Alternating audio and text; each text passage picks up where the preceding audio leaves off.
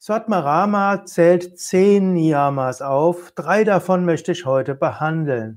Der Vers heißt Tapasantosha Astik Danam Ishvara Pujanam Siddhanta Vakya Shravanam Rimaticha Japohutam Tapas Selbstdisziplin Santosha Zufriedenheit Dana Geben, Mildtätigkeit, uneigennütziges Dienen.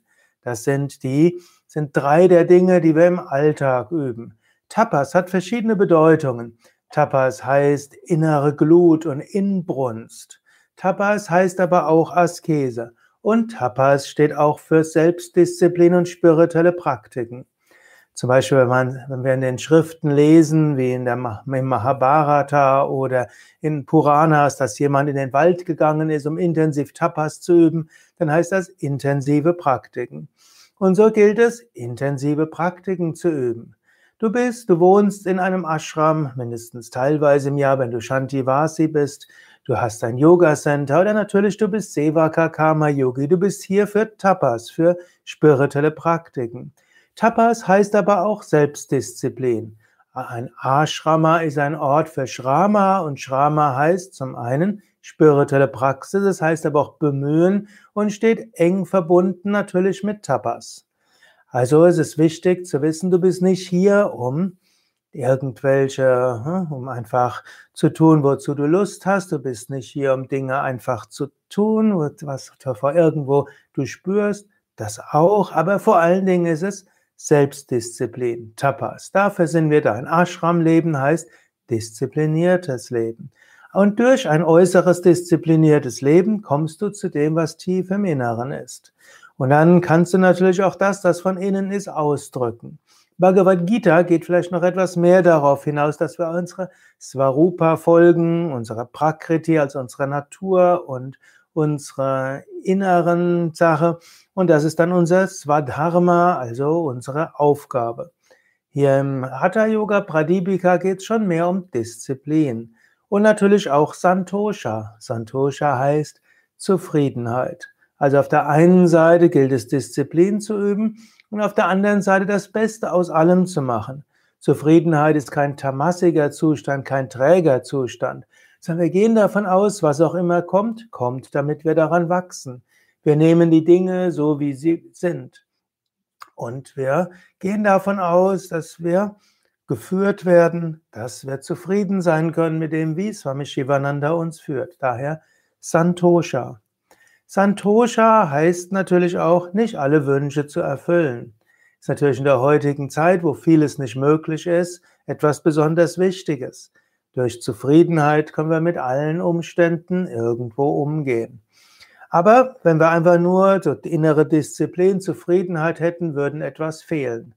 Und daher ist Dana so wichtig. Dana, Freigebigkeit, kommt natürlich auch von einer Verbalwurzel, die dann heißt, ich will gerade mal gucken, dass ich nichts Falsches hier erzähle. Also zunächst mal Dana, jetzt ausgerechnet jetzt ist das Internet ein bisschen langsamer, aber ich schaue erstmal. Dana wörtlich hm, heißt geben, schenken, tätige Nächstenliebe, Gabe, Spende, hingeben, Darbringen eines Opfers, mitteilen. Also all das gehört zu Dana. Und Dana, also das, hm, gut, gerade mal gucken, da, na, genau, das erste A ist lang und das zweite ist kurz. Gut, dann will ich gerade mal schauen, ob es auch Dan gibt. Nee, das heißt ja jetzt nicht, aber es gibt da und da, genau, da heißt geben, schenken, hergeben. Also Dana heißt etwas schenken, etwas geben. Und was auch heißt, wir wollen etwas geben, wir wollen etwas schenken, wir wollen etwas mitteilen. Da heißt auch teilen, teilen, was wir haben mit anderen.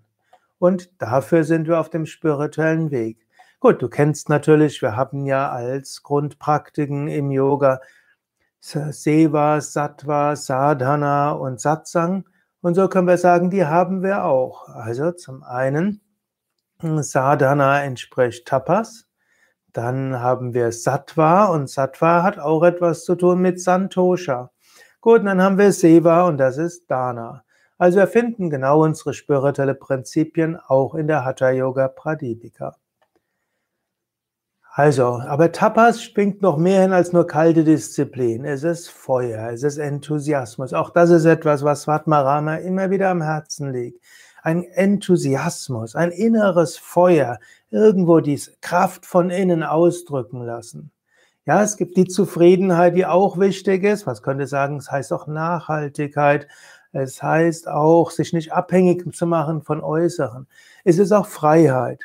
Freiheit ist nicht zu tun, was du willst, sondern Freiheit heißt, keine Wünsche zu haben oder wenig Wünsche zu haben oder mindestens nicht gebunden sein an Wünsche. Also Tapas, Glut, Askese, spirituelle Disziplin, Zufriedenheit und damit Freiheit und aus diesem Kraft für uneigennütziges Dienen. Om Namo Bhagavate Shivanandaya Om Namo Bhagavate